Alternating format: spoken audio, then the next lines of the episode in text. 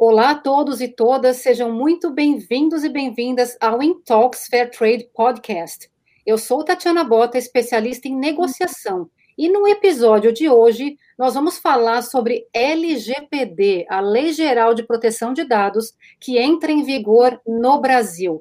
Vamos trocar em, minu, em miúdos com dois especialistas no assunto, Vinícius Laranja, que é head de GRC e LGPD na Silk, e também Rodrigo Borges, advogado sócio na CB Associados.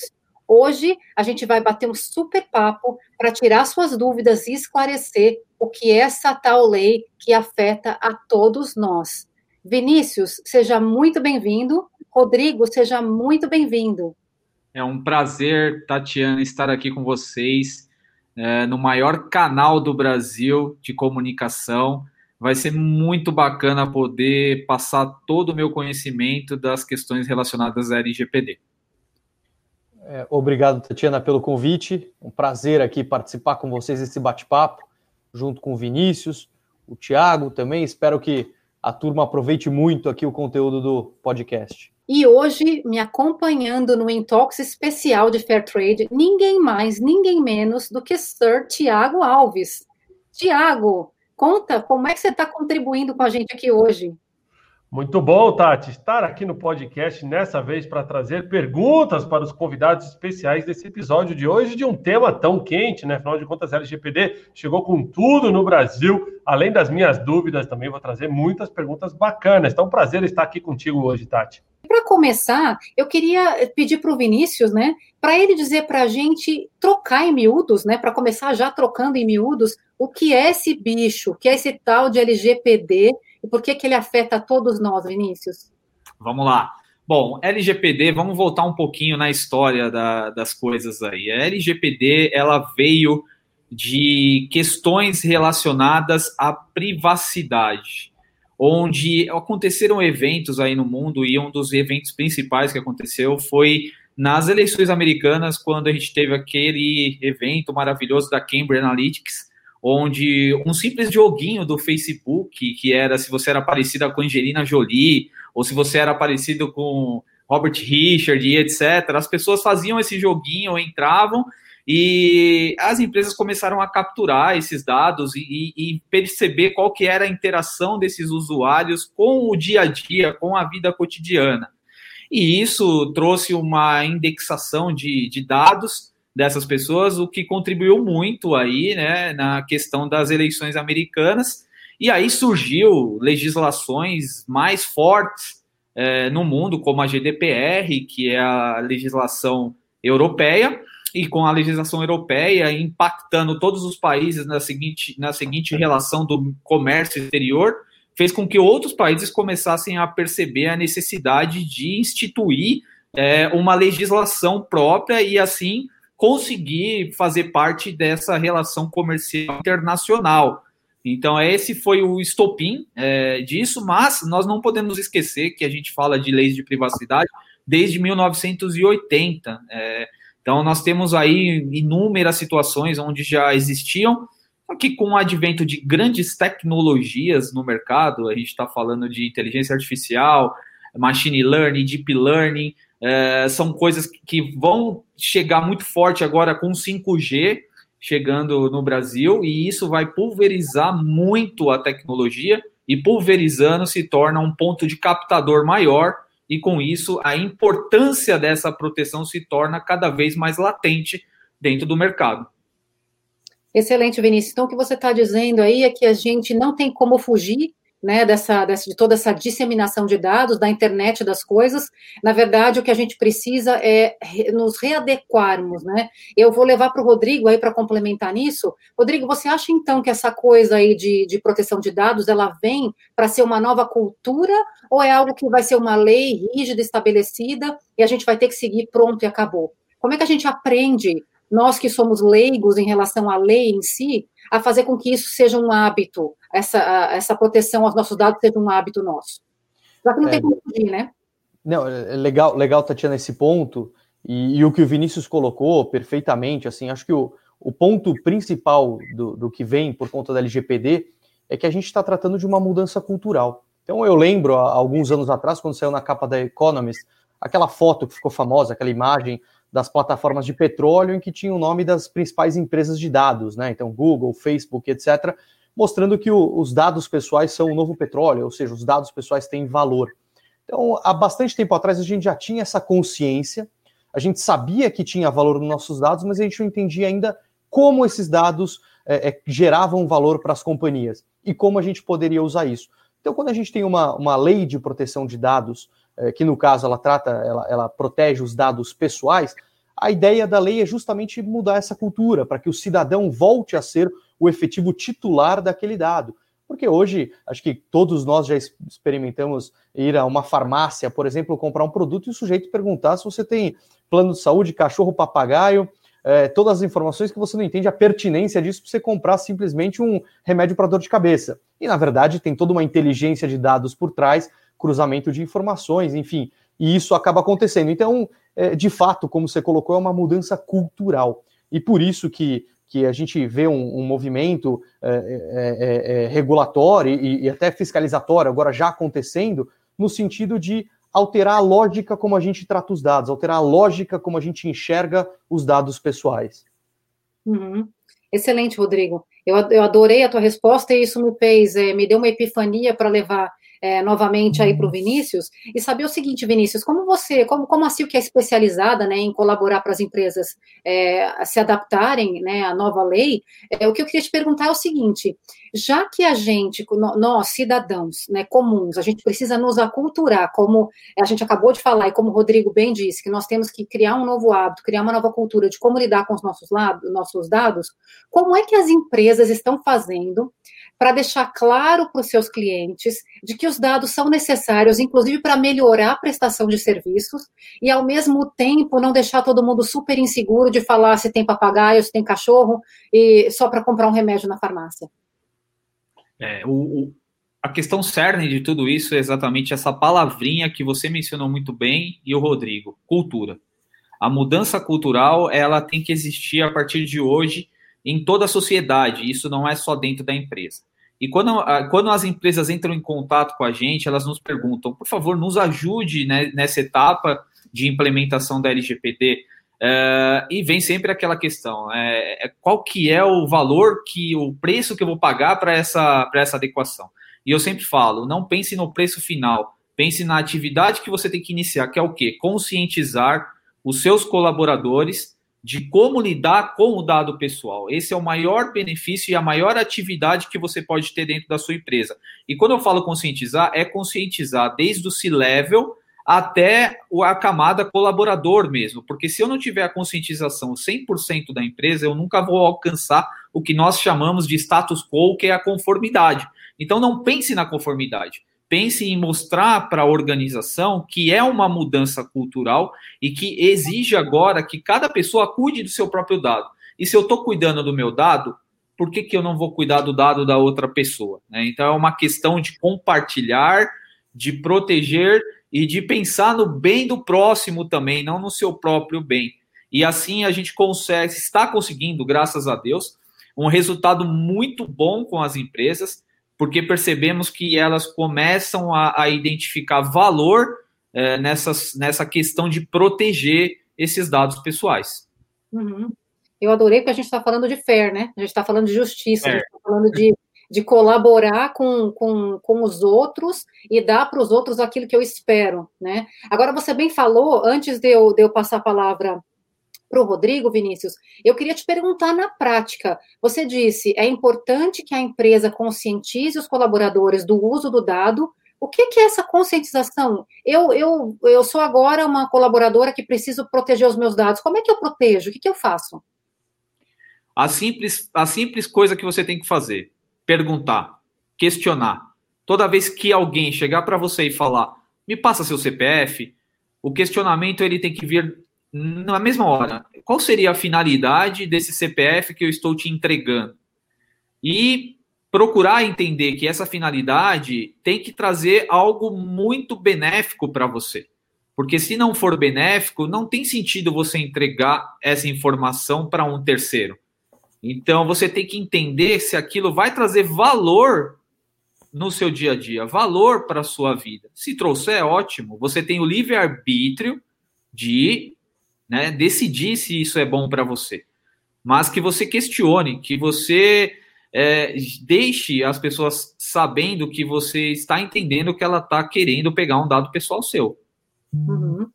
Excelente, muito bom. E, Rodrigo, me diz uma coisa, é, como, é que a, como é que a lei de LGPD, ela cobre essa mão de, de via dupla, né? Se eu sou uma cidadã e eu vou, entro em contato com um possível fornecedor e eu digo, escuta, para que, que você está pedindo meu CPF? Como é que eu me protejo de não ter uma retaliação, de não ter um serviço é, prestado por causa disso, da empresa falar, não, eu estou pegando porque eu tenho, porque eu sou obrigado, como é que está é que tá sendo lidado, é, lidado isso em relação a proteção do consumidor e da empresa?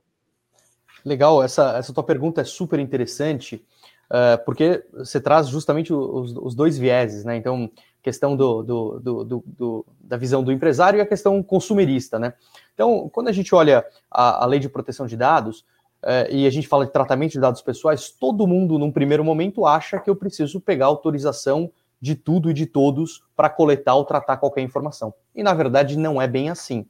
Uh, a lei ela prevê a hipótese do consentimento, então é aquele checkbox que a gente dá autorização para que alguém colete ou trate um dado, mas diferente do que havia no passado, em, antes da gente ter um regramento, essa finalidade, ou seja, autorização para o tratamento de dados, ele precisa ser específico. Então eu preciso deixar muito claro, como o Vinícius colocou, é, para o, o, o consumidor, ali para o usuário, qual finalidade eu vou dar daquele dado coletado. Então, não basta simplesmente eu ter um termos de uso genérico da minha plataforma ou aqueles termos que só advogado entende, né? É, com letras miúdas que o público não entende muito bem o que está disposto ali. Mas o importante é que a gente tenha de forma clara é, é, colocado o que, que, quais dados vão ser tratados e qual a finalidade. Só que, por outro lado, em várias outras, várias outras hipóteses, a lei prevê a possibilidade do tratamento de dados sem a necessidade do consentimento. Então, em caso para execução de um contrato, uh, para um interesse legítimo, para o cumprimento de alguma determinação legal ou judicial. Então, é, é, importante a gente fazer essa distinção, porque senão as empresas vão sair à torta e à direito colocando o checkbox para consentimento, e isso pode impactar na experiência do usuário. Isso é muito ruim. Então, imagina um serviço que o, o, o, a empresa poderia coletar aquele dado por uma outra base legal, eu criar mil telas para pegar o, o, o, aceite do, do usuário e gerar uma dificuldade, uma, uma má experiência do usuário em relação àquele, àquele produto. Isso acaba dificultando. Então, você pode até estar comply com a lei, mas isso pode te gerar um problema comercial. Então, por isso que é fundamental analisar e, e, e tanto é, sobre esses é, tanto o viés consumerista de adequação à legislação quanto sobre o viés de business para entender é, qual a melhor forma de adequar qual a melhor forma de adequar a sua companhia os seus sistemas à nova lei de proteção de dados. É, você acabou de me dar um gancho para eu fazer uma pergunta para o Vinícius, mas antes de voltar para o Vinícius e fazer essa pergunta, eu queria te perguntar, Rodrigo, é, quando você diz então que é possível fazer coisas de maneiras, maneira mais simplista e que é, de repente a empresa não tenha que se desdobrar para criar novos contratos complexos, cheios de, de, de, páginas ou digitalmente falando que complique a relação com o consumidor, é, qual é a adequação em termos de legalmente falando? Quantas pessoas a mais a empresa vai ter que ter? Ela vai ter que ter um advogado sentado lá como é que a empresa pode treinar alguém para preparar um contrato ou preparar um termo de consentimento adequado à lei? Legal. É, isso, e colocando o que o Vinícius é, é, é falou no início da resposta dele, é, que é um, o processo de adequação, ele, ele é de fato um trabalho que não é pontual. Então, é um trabalho que a gente acompanha a empresa nesse projeto. E a gente, a primeira coisa que a gente faz é um workshop justamente para conscientizar, voltando àquela questão de cultura que a gente falou, para que as pessoas da organização tenham o conhecimento do que a gente está falando, tenham noção da preocupação que eles devem ter e a atenção com o tema. Porque se hoje a gente chegar numa empresa e falar, ó, oh, precisamos adequar a lei, vai vir um advogado, fazer textos maravilhosos, contratos lindos, e no dia seguinte a empresa está fazendo tudo de novo como já fazia. Então, por isso que é uma mudança cultural. Não adianta nós, advogados, é, é, fazermos um, um contrato lindo, maravilhoso, o Vinícius fazer toda a parte de tecnologia, adequação de sistemas, mapeamento incrível, se a empresa não tiver essa mudança cultural. É, então, é por isso que é fundamental esse trabalho de perto, esse acompanhamento, então, esse assessment dos dados, das informações, para que a gente possa identificar o que a empresa precisa fazer ou não. E em relação à estrutura, o que a lei hoje prevê, a necessidade de você ter o, o até uma coisa que eu fico bastante triste com o nome que a lei colocou, a lei criou a figura do encarregado de dados. Na legislação europeia, o DPO, Data Protection Officer, muito mais chique do que o encarregado de dados, né? É, então, essa figura do, do, encarregado de dados, do encarregado de proteção de dados, a, a, companhia precisa nomear uma pessoa que vai ser a responsável ali dentre a companhia por, por adequação da, da norma. Mas houve uma modificação legislativa até antes da LGPD entrar em vigor, que é permitido a terceirização, então a contratação de uma PJ para prestar o serviço de DPO as a Service. Então, não necessariamente a companhia precisa inchar os seus quadros de funcionário, ela pode contratar esse serviço de terceiros, de empresas especializadas. Excelente. Antes de eu, então, voltar, Vinícius, aguenta aí. Tiago, a gente tem pergunta? Temos, Tati, várias perguntas aqui, já vou entrar em uma delas. Teve algumas perguntas, vou tentar resumir alguma delas, Tati. Até uma pergunta que eu ia fazer e mandaram antes. Uh, nessa pandemia, as pessoas foram colocadas em casa, né? E muitas empresas tinham seu controle de informação no escritório, tinha ali um processo de segurança. Existiam empresas que impediam, por exemplo, de você levar um pendrive para que não fosse manipulada informação confidencial. E de repente todo mundo em casa, a, a, empresa perde não só o controle de acesso, de horário, de jornada, de segurança, como garantir a LGPD nessa situação de pandemia? Talvez começando aí pelo Vinícius. Vamos lá, Thiago, bem colocado isso. É, isso foi um desafio tremendo. Primeiro, para dar conectividade na pandemia. Segundo, para instituir políticas de segurança para as pessoas utilizarem os seus dispositivos em casa. E terceiro, para mudar a cultura, não só em relação à questão da privacidade dos dados, mas a privacidade em torno de qualquer informação que a empresa tem hoje nessas, nessas comunicações das pessoas com as outras pessoas. Então, o nosso desafio principal aqui, até pegando um gancho no que o Rodrigo falou, é trazermos para a empresa uma maneira de criar uma governança disso. O que a gente percebe é que as empresas elas estão muito preocupadas em conformidade, mas elas não estão pensando em criar essa governança, em estabelecer novos processos, em enriquecer as suas políticas internas de segurança, que são um dos pilares mais importantes para o tema privacidade. A gente costuma dizer que na comunidade é, dos DPOs, inclusive, que da privacidade, que as empresas que estão mais próximo da adequação à ISO 27001, que é a ISO de segurança da informação, elas estão mais próximas da adequação com a LGPD.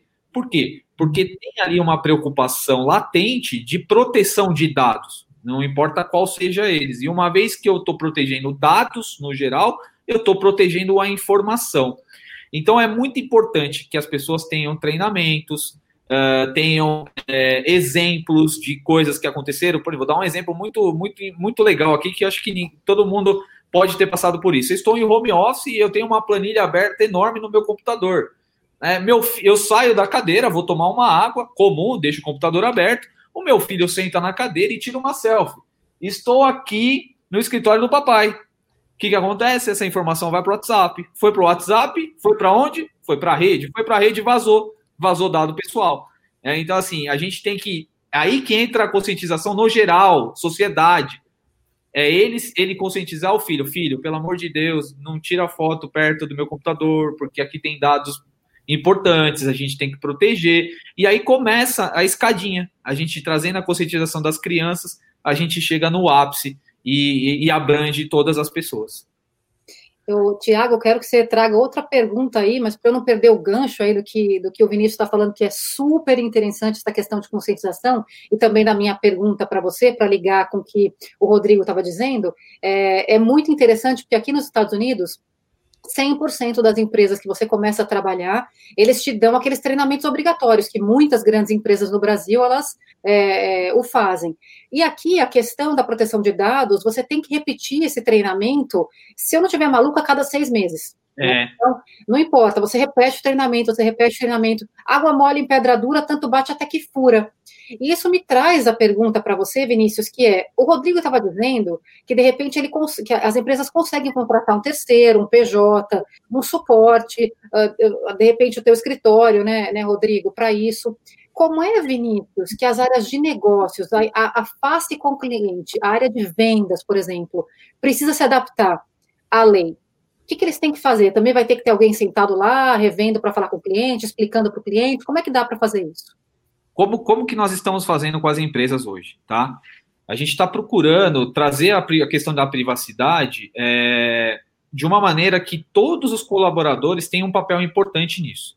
Então, nós instituímos na camada de colaboradores, na força de entrega, no delivery, que chamamos, a figura do champion de privacidade. É aquela pessoa que ela vai falar a mesma língua dos, das outras pessoas. Ela é a mais respeitada e com certeza vai conseguir passar uma informação muito mais próximo do que aquelas pessoas estão acostumadas para ouvir. Em segundo plano, na camada que a gente pode dizer um pouco mais tática, nós temos que ter o comitê de privacidade que são os gestores dessas áreas que vão fazer parte dessa, desse grupo, onde vai definir qual que é a camada lá em cima estratégica que está pedindo para que seja feito. Uh, e nessa camada estratégica está o DPO. O DPO, se ele está dentro da empresa, ele tem que estar tá conectado na camada C-Level. Se ele não está, a empresa que vai estar prestando esse serviço, ela tem que ter essa permeabilidade dentro da organização, dentro do, do estágio de C-level. Então, é, é top-down. Né? Nós temos que, que imprimir algo top-down, mas que, que toda a cadeia produtiva da empresa participe dessas atividades. E volto a dizer, governança, gestão de privacidade, são coisas que a gente tem que ter. Gestão de risco, nós vamos ter que implementar com mais força agora, porque estamos falando quando tem um processo novo, uma operação nova na empresa, você tem que avaliar o risco. Qual que é o risco de eu usar um dado pessoal nessa nova operação, nesse novo processo? E isso é, ele vai começar a fazer parte do dia a dia das empresas. Excelente que você falou, porque a gente está dizendo o seguinte: do mesmo modo que a disseminação e a produção massiva de dados não vai acabar, muito pelo contrário, a gente não pode implementar, de repente, fazer todo esse processo, criar todo esse monte de processo que vocês dois estão ensinando a gente aqui, e depois deixar que ele tome, vai tomar conta dele mesmo. Não vai acontecer. Né? A gente vai precisar retroalimentar e continuar tratando disso o tempo todo. Tiago, a gente tem mais perguntas aí? Temos sim, Tati. Muita gente achou ruim a chegada da LGPD neste momento, com a pandemia e com tudo que aconteceu e que está acontecendo, afinal de contas não saímos dela, mas ao mesmo tempo porque os órgãos públicos não estão prontos. Vide exemplo Secretaria da Saúde, que usa os dados para divulgação, né, até para medição de, de, de como as pessoas estão se isolando, sim ou não. É, e aí a pergunta é muito focada nisso, assim, qual que é o prazo que o governo vai ter para se adequar também com relação aos seus dados, né? Uma vez que as, as empresas e as pessoas têm a sua responsabilidade, como é que fica o governo com relação à proteção dos seus dados? Acho que o Rodrigo pode ajudar a gente, né? Então vamos lá, Tiago. Faltou definir para quem. É, né, vamos lá. A pergunta super interessante e, e, de fato é uma bagunça, tá? Então foi uma bagunça essa história de como entrou em vigor a LGPD pelo seguinte. Na verdade, a lei ela é de 2018, tá, gente? A gente está falando hoje, em 2020, super preocupado com o tema como se tivesse surgido na semana passada, mas na verdade é uma lei de 2018. Então, é, o Vinícius também acompanha esse tema já há algum tempo, porque para nós não é novo. A gente já estava acompanhando e sabia que as empresas precisavam se adaptar como tudo no Brasil, a gente deixa para a última hora resolver todos os problemas, né? E, e o que, que aconteceu? Nesse meio do caminho, do prazo para adequação, então a lei foi, foi aprovada em 2018 e a gente tinha esse prazo de dois anos para se adequar à LGPD. Então havia prazo mais do que suficiente para que empresas e governos se adequassem à norma. Mas por conta da pandemia, houve uma medida. É, é, eu prometo que é só 30 segundos de assunto chato de advogado, tá, gente? Aí Aí houve uma, houve uma medida provisória do governo tentando prorrogar a entrada em vigor da LGPD para maio. Aconteceu que essa medida provisória não foi convertida em lei e a LGPD entrou em vigor do dia para a noite. E eles fizeram uma lambança legislativa prorrogando as sanções administrativas da lei para agosto de 2021. Só que a lei já está em vigor. Então, por mais que, que fale que a multa específica da lei não, não vai ser, não vai incidir, o Ministério Público, Procon, Secretaria Nacional do Consumidor já estão fiscalizando e aplicando multas contra as empresas pela não adequação. E a regra para adequação, o prazo, é o mesmo para as empresas privadas e para o governo. Tanto que a gente já tem casos de ações judiciais é, discutindo a, a, a não adequação à LGPD, por exemplo, no governo de Pernambuco, que o sistema de transporte coleta, é um caso específico bem interessante, que o sistema de transporte público em Pernambuco coleta, tem sistema de segurança, câmera, e tira foto das pessoas. E, e, e não existe ali, um, não houve uma adequação à LGPD e, é, e existe inclusive uma ação judicial questionando o governo de Pernambuco por não ter se adequado à regulamentação no prazo. Então, todos nós estamos sujeitos à, à mesma questão. E o problema da, da saúde, que o Tiago bem mencionou, é que quando a gente fala de saúde, a gente está falando de dados sensíveis. E ele tem toda uma particularidade, um regramento específico da norma que deveria ser tratado com ainda mais atenção. E isso nos preocupa porque, de fato, é, a grande maioria dos órgãos das empresas ainda não se adequaram à LGPD. Rodrigo, é, eu, eu, já já vou voltar para o Tiago para ver se ele tem mais uma pergunta para a gente dar para o Vinícius aqui. Mas, Rodrigo, me fala uma coisa. Então, vamos dizer que eu sou uma pequena empresa e aí eu já sabia dessa lei, mas eu não me adequei e agora você acabou de me contar que já existe fiscalização. O que é que eu faço amanhã? Você diz depois de ligar para mim e para o Vinícius? Eu, eu acho que sim. Eu não consigo, né? É, Primeiro liga para você e para o Vinícius. Faz um zoom com os dois. É, né? não, brincadeira essa parte, mas, mas de fato, Tatiana, é, é, é uma preocupação muito grande, assim, que, que as empresas acabaram deixando de lado. E como isso foi noticiado pela mídia, ah, entrou em vigor, mas as sanções, as multas não entraram em vigor, todo mundo relaxou. Opa, não preciso fazer nada, porque não vou ser impactado pela, pelas multas da lei. E, e, pelo contrário, ah, e mais um agravante, gente. Tem um órgão, a lei cria a Agência Nacional de Proteção de Dados, a ANPD, que seria o órgão responsável por fiscalizar. E esse órgão ainda não existe. Então você pensa, a multa não está prevista e o órgão que vai fiscalizar não existe, não preciso fazer nada. Só que o Ministério Público resolveu assumir isso para si, junto com o PROCON e Senacom, e estão atuando como eu mencionei antes. Então, hoje, a minha recomendação é, primeiro, que as empresas busquem um conhecimento da lei, então tentem ler a lei, ela é bem autoexplicativa, a lei é muito clara como quanto ao, ao funcionamento, e, se necessário, buscar o auxílio de um, de um advogado, de uma empresa, uma consultoria de TI, de segurança da informação, para auxiliar na adequação dos sistemas. Porque muitas das vezes, se a gente olha só a parte jurídica, a depender da empresa, você não vai resolver tudo. Porque olhando pelo lado do TI, você não sabe se o seu dado está sendo é, armazenado numa cloud no exterior, que isso tem uma, uma regulamentação específica.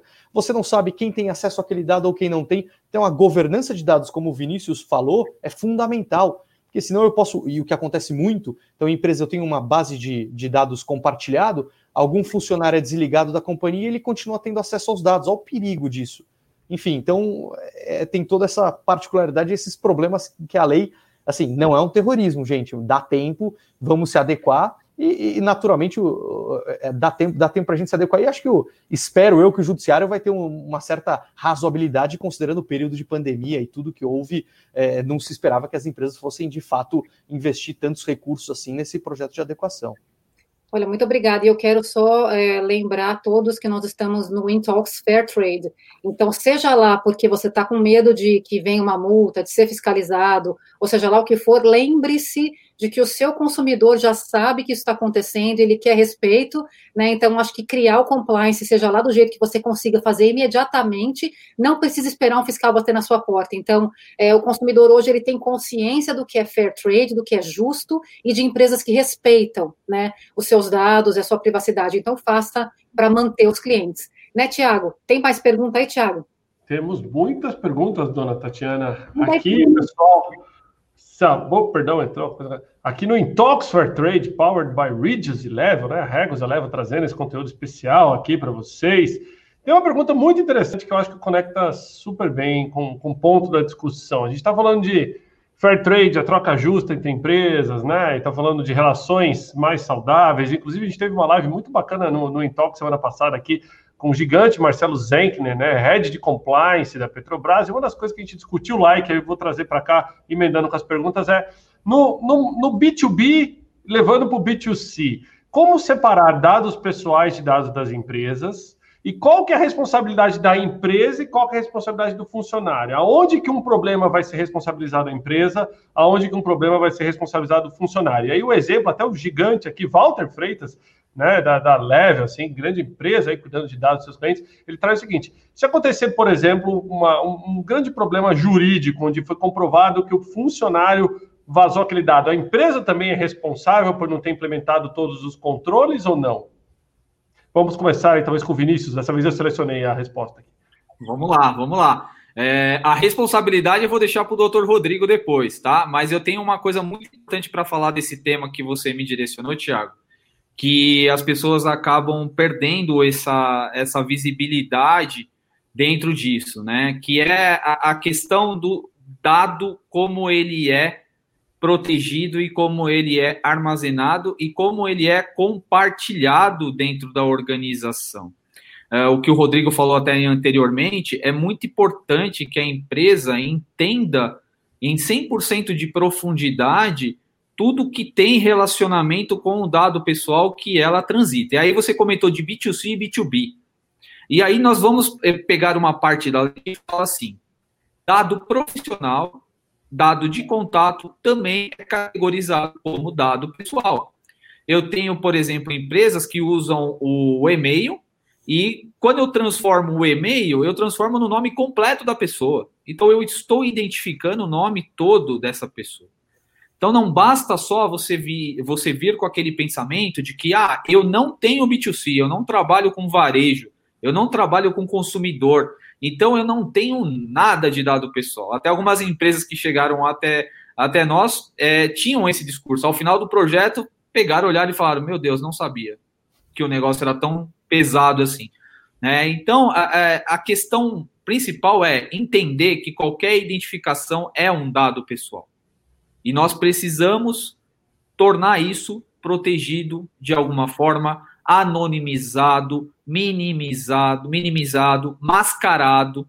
Então, por que, que eu vou ter um e-mail e esse e-mail eu vou colocar o nome completo dessa pessoa? Por que eu não coloco o primeiro nome e o nome da empresa para fazer a tradução? Então, a gente tem que começar a identificar mecanismo para proteger esse dado pessoal e não cair em algumas responsabilidades que o Rodrigo vai falar melhor do que eu.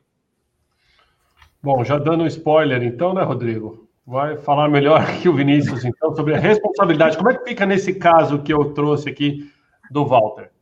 É, em relação a, a esse caso, Tiago, do, do Walter, o que a gente tem é, perante o titular dos dados, tá? Então, perante o. Vou chamar de consumidor para facilitar, mas o titular dos dados, quem responde é a empresa sem prejuízo de, eventualmente, digamos que foi um prestador de serviço, um, um terceiro contratado, e você tem um, um, uma relação ali que ele se obrigou a ter esse cuidado em relação aos dados, sem prejuízo de você ter uma eventual ação de regresso, tá? Isso é um termo jurídico, mas só para, no final do dia, quem vai responder perante o titular dos dados é a empresa, independente se foi o seu funcionário, isso em regra, tá, gente? Rodrigo, Olha, é, eu adorei a pergunta e eu fui viajando aqui enquanto vocês estavam falando e conectando com as coisas que, que já que existem aqui nos Estados Unidos, né? A gente tem uma lei que chama RIPA aqui, que é uma lei que protege os dados de saúde, né? Vocês é, devem conhecer sem dúvida nenhuma. E, mas me fez, me fez pensar quando eu pensei nesses dados de saúde, né? Se eu estou gripada, eu não eu não, não, não preciso revelar para ninguém que eu estou, meu chefe não pode revelar para ninguém e coisas nesse nível, mas é cultural. E aí eu vou puxar para a cultura também. E antes, Thiago, de você trazer outra pergunta, eu quero levar para o Vinícius e depois aí, se o Rodrigo quiser comentar, falando em cultura, como a gente está dizendo que a responsabilidade de, dessa, desse vazamento de dados está com a empresa. Vamos dizer que eu sou uma pessoa que trabalha no, no recursos humanos. Estou entrevistando um futuro candidato para trabalhar na minha empresa. Até onde a LGPD vai proteger aquele candidato de eu não perguntar a ele qual é a sua idade? Você tem filhos? Onde você mora? Me dá seu endereço? Isso chega nesse nível que, mais uma vez, aqui nos Estados Unidos é cultural e as pessoas já se acostumaram com essa, com essa linguagem, né? não se faz esse tipo de pergunta, mas um dia isso foi por força de lei. A gente vai chegar nisso, Vinícius?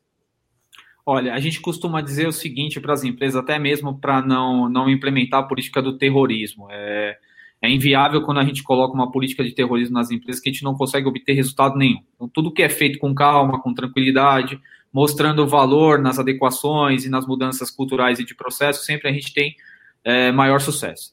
Na questão de, de você coletar dados aí numa entrevista ou numa, numa seleção, Uh, a gente tem que, nesse momento, identificar o que, que é necessário essa coleta. Né? Nesse momento que você vai entrevistar pela primeira vez o candidato, o que você precisa saber dele, exatamente? Será que você precisa saber o gênero?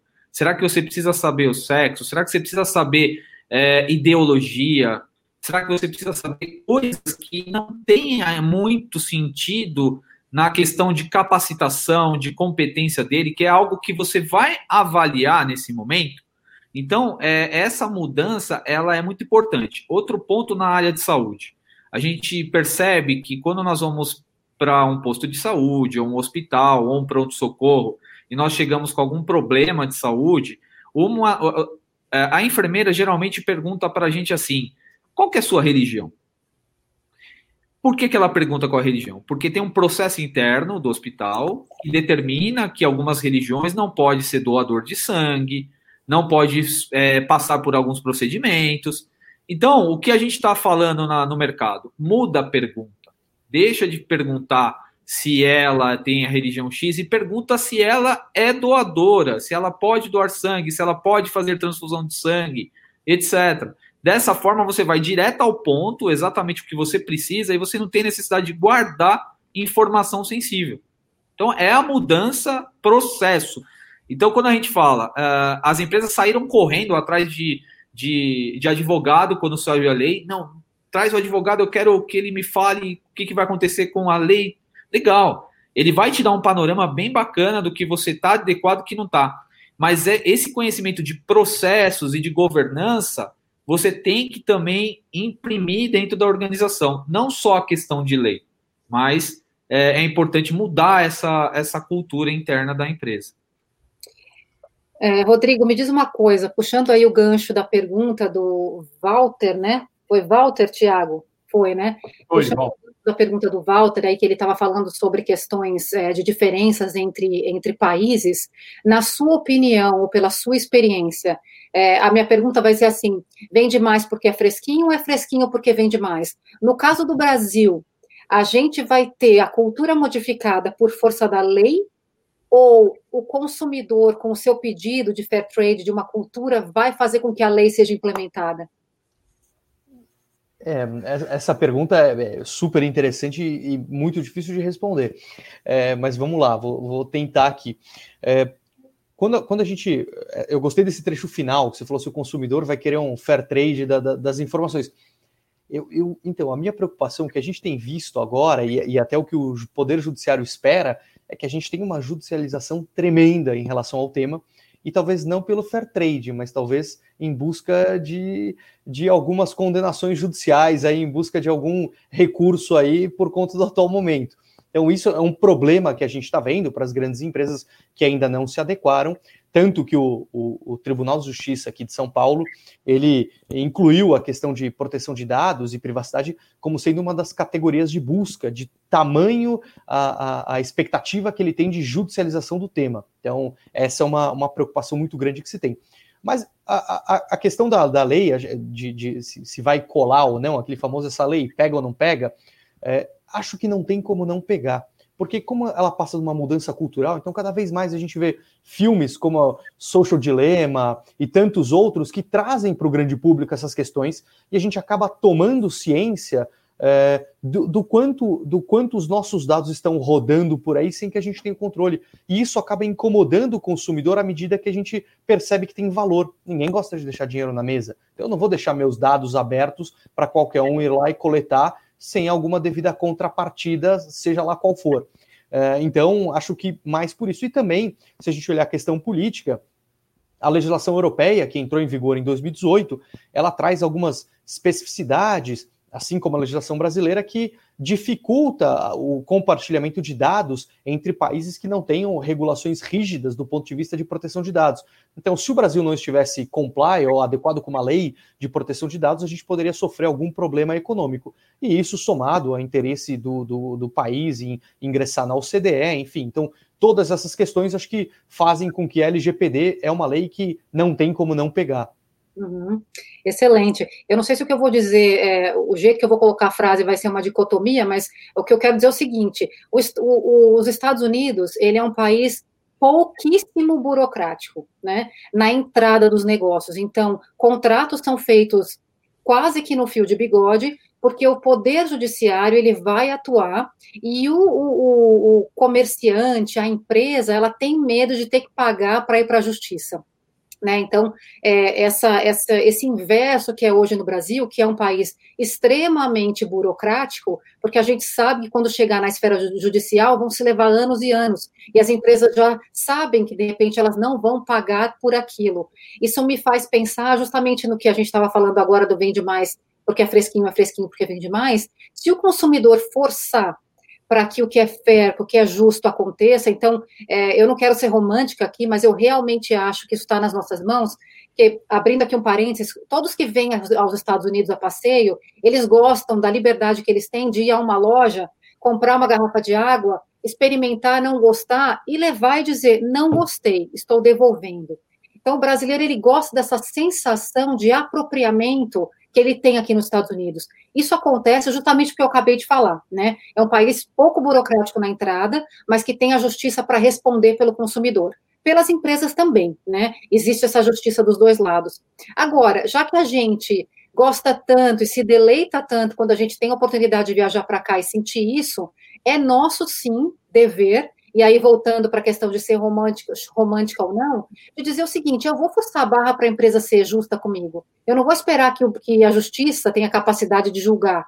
Né? Então, é, tá comigo essa coisa de forçar para fazer negócios com empresas que são fair, com empresas que vão respeitar, que vão explicar. Como o Vinícius disse no início, para que, que você está usando meu CPF? Você precisa mesmo disso? Né? É, não sei o que vocês pensam disso, aí vou dar para o Tiago aí para ver se. Tiago, a gente tem tempo para mais perguntas, né? Nós temos, inclusive, eu queria fazer uma pergunta do pessoal, mas por motivos de LGPD eu não posso revelar. Sacanagem, pessoal. Olha, eu queria fazer um bate-bola rápido, Tati, se me permite aqui, ter a visão dos nossos convidados sobre alguns temas, tentando condensar a pergunta de todo mundo, tá? Então ninguém fica bravo se eu não conseguir trazer todas as perguntas aqui. Temos mais alguns minutos, mas vamos lá. Começar aqui pelo, pelo Rodrigo. Rodrigo, se eu pegar um contato do WhatsApp e encaminhar para outra pessoa, olha, liga para a Tati, sem autorização da Tati, estou ferindo a LGPD? Não, Tiago, porque a LGPD ela só incide, então essa questão da, da proteção de dados é se tem algum fim econômico ou se tratado, é, é, quando é tratado entre pessoas, por pessoas físicas, sem fins econômicos, não tem essa, ela não está, esse dado pessoal compartilhado não está sob, o, sob a LGPD. Muito bom, olha pessoal, muito bem, ótima resposta. Eu particularmente não sabia. É, se eu pegar o currículo e distribuir o currículo de pessoas, por exemplo, estou tentando ajudar a fulano a arrumar emprego e saio distribuindo o currículo dele, que tem uma série de informações pessoais, cai na mesma questão? Você está perguntando para mim ainda? Pode ser, pode ser. Ah. Depois eu jogo algumas para o Vinícius. Tá. Puta, aí mais, mais difícil, Thiago. Aí preciso entender direito. É quais dados constam naquele currículo, qual a necessidade disso, para quem você vai compartilhar, é, enfim, então tem algumas questões que é, seja, não consigo é te responder de bate-pronto aqui. É melhor tomar cuidado antes de sair fazendo, mandar o currículo, porque o currículo geralmente tem informações pessoais, né? Seu endereço, seu e-mail, sua idade, se tem filhos, seu histórico profissional, por aí vai, né? É, mas, mas de novo, se, se a gente estiver compartilhando dados pessoais entre pessoas físicas, então uma pessoa física compartilhando com outra, de novo, cai na mesma resposta da, da primeira pergunta. Eu não tenho interesse econômico naquilo, então, ah. em, em, teoria, eu não estaria então, sobre a. Já, já que a pergunta estava difícil, vamos uma mais difícil para o doutor Rodrigo também. E se for uma indicação comercial? Eu fiquei sabendo que a Tati quer comprar uma caixa d'água e falou: olha, liga para a Tati que ela está querendo comprar uma caixa d'água e dou o contato da Tati. Aí tem um dever comercial. Aí sim ofere a LGPD. É, aí, aí, precisa analisar, mas de novo, aí a gente vai entrar naquele velho problema que a gente tem do, do, telemarketing, né? Então, você acabar sendo importunado, que é o que já acontece e não deveria mais acontecer, da gente ser importunado, alguém coletou o meu dado pessoal, alguém coletou minhas informações de contato e passou a distribuir a torta e a direito na internet. Por, por exemplo, vou te contar um, um caso clássico, Tiago, que é, que é muito comum. Eu não sei quem de vocês já teve a experiência ou de alugar ou de comprar um apartamento por meio de uma imobiliária. No dia seguinte, o sujeito aparece com a com a planta da tua cozinha pronta, oferecendo para você, poxa, eu não autorizei, alguém teve acesso à planta, sabe qual unidade que eu tô? Poxa, como isso acontece? Então são questões que a gente espera que passem a, a, a, a mudar um pouco esse comportamento. Muito bom. Eu quero comentar, Tiago, eu adorei. Eu não sei se você é, veio com essas perguntas é da tua cabeça ou se foi a audiência que falou, mas eu adorei isso daí. Vou passar uma prática que acontece aqui nos Estados Unidos que não é da nossa cultura, né? De novo, a gente falando sobre cultura. Aqui, se eu estou interessada numa caixa d'água e o Tiago sabe disso, ele vai me ligar e falar assim: Tati, eu tenho uma empresa que, que vende caixas d'água que são excelentes e que não vazam. Posso passar seu telefone para eles?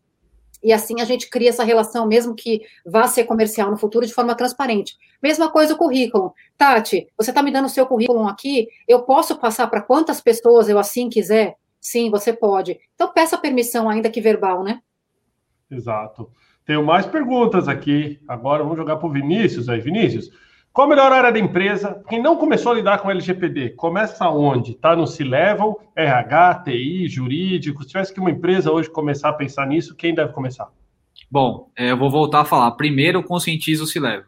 Mostra para ele o quão é importante ele conscientizar a empresa inteira de que a proteção dos dados pessoais é fator predominante agora em qualquer relação comercial e em qualquer resultado financeiro que ele espera ter daqui para frente. É, é, brand, é marca, é você mostrar que você está trazendo o fair trade para dentro da, da, da, da, empresa. Então, isso é step número, número um aí para essa questão. Muito bom. Outra pergunta rápida aqui. Saneamento de base de fornecedores atual. Uh, pode trazer sérios problemas de compliance de dados, né? Então, eu tenho uma base de fornecedores de dados de, que hoje ainda não está em compliance com essa data, com, com, com essa lei, né? Uh, isso, eu, eu, voltar a ativar essa base pedindo atualização de dados, eu posso ser é, criticado se eu não tiver essa base de dados no modelo já da LGPD, mas por ela ser antiga, ela ofende a LGPD ou não? A partir do momento que eu revisitar esse dado, tem que estar em compliance com a lei. Olha, é, é, muito, muito legal essa pergunta, porque ela é muito sensível. É uma questão que as empresas vão ter que se preocupar muito forte com o inventário de fornecedores. E principalmente é, depende da finalidade. Se você vai, vai usar essa, essa informação de fornecedores para mandar, por exemplo, e-mail marketing, as pessoas agora elas estão ligadas de que isso não é devido, porque elas não deram consentimento para fazer isso. Então você tem que tomar muito cuidado com essa base antiga de fornecedores, principalmente nessas questões de envio de e-mail marketing, porque você pode tomar uma invertida muito forte nessa questão e sofrer uma sanção lá na frente.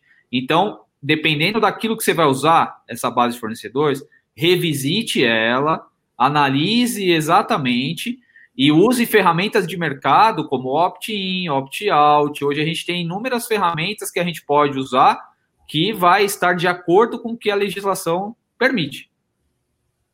Last question. Last question. Pix.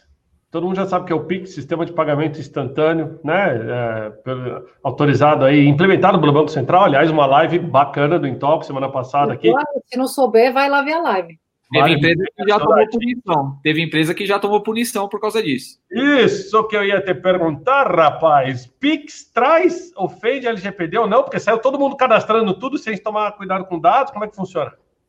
Não, existe, existe uma maneira de se fazer isso. É, a gente tem que entender que a tecnologia está aí para nos ajudar e, e para colocar facilidade no nosso dia a dia e até custo, minimizar custo para o consumidor. Existem maneiras de você pedir esse dado para o consumidor. Uh, teve empresas que foram pegando os dados, já cadastrando e falando: você vai usar isso. Não é assim. Você tem que perguntar para o seu consumidor se ele quer cadastrar, primeiramente. Se ele quiser, ele tem que ter o livre-arbítrio de querer cadastrar. Se ele quiser, não quero cadastrar, ele não vai cadastrar, ele vai continuar usando o TED. Então, o primeiro ponto é esse. O segundo é o que você quer cadastrar. Eu quero cadastrar o CPF, eu quero cadastrar o telefone. Então, dessa maneira, você garante a rastreabilidade de que você perguntou e pegou o aceite, e pegou o consentimento desse consumidor. Então, assim, não saia cadastrando. Pergunte se ele quer cadastrar. Muito, Muito bom. bom. Tiago, então eu vou pedir para os meninos entrarem com as suas considerações finais. Vinícius, você primeiro, suas considerações finais. Agradeço muito vocês pela oportunidade. Uh, estamos disponíveis aqui a qualquer momento da Silk. Entre no nosso site, procure por nós lá. É, pode contar conosco para qualquer programa de conscientização, que eu acho que é o step número um. a gente ajuda você nessa primeira etapa e com isso, com certeza, nós vamos estabelecer o início de um, de um longo e duradouro relacionamento para essa adequação de LGPD. Obrigada a você. Doutor Rodrigo, as suas palavras em juridiquês ou não? Não, sem, sem juridiquês, né? Uh, primeiro, super obrigado aí, pessoal. prazer participar aqui. Prazer participar com o Vinícius aqui desse bate-papo tão gostoso. Nem parece que passou já uma hora aqui. Uh, e só para. Porque eu queria lembrar para todo mundo assim, gente, uh, tem essa lei, a gente precisa se adequar, mas vamos com calma. É uma mudança cultural, então não precisa de desespero. Vamos fazendo na medida das possibilidades, né? O que, o que é possível, mas o primeiro caminho, vamos ler a lei, entender. Espero que depois de hoje aqui vocês tenham um conhecimento um pouco maior sobre o tema. Fico super à disposição. Quem tiver qualquer dúvida, procurar no LinkedIn. Acho que na live aí tem marcado o que vocês precisarem. Eu e o pessoal do, do escritório aqui do CB Associados estamos super à disposição para ajudar vocês aqui no que for preciso. E de novo, muito obrigado aí uh, uh, por, por essa live. Só fala o teu nome completo, que é uma frase. Eu não sei se é assim que você vai ser encontrado no LinkedIn.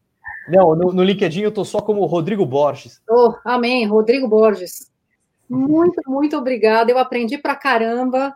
Pessoal, queria de coração, consciente do tempo, agradecer aos nossos convidados de hoje, né? Começando o querido Vinícius Laranja, muito obrigado pela sua presença hoje aqui no Intox. E também agradecer ao Rodrigo Caldas de Carvalho Borges, também nome de príncipe aqui, né? Com vários sobrenomes. Obrigado pela presença no dia de hoje. Pessoal, esse foi o Intox Fair Trade onde é, é, eu e a Tatiana Bota, aqui, os dois hosts do Intox, trouxemos em especial para vocês aqui o Intox for Trade sobre a LGPD, trocando ela em miúdos. Agora, Tati, muito obrigado pela permissão de participar aqui na segunda-feira.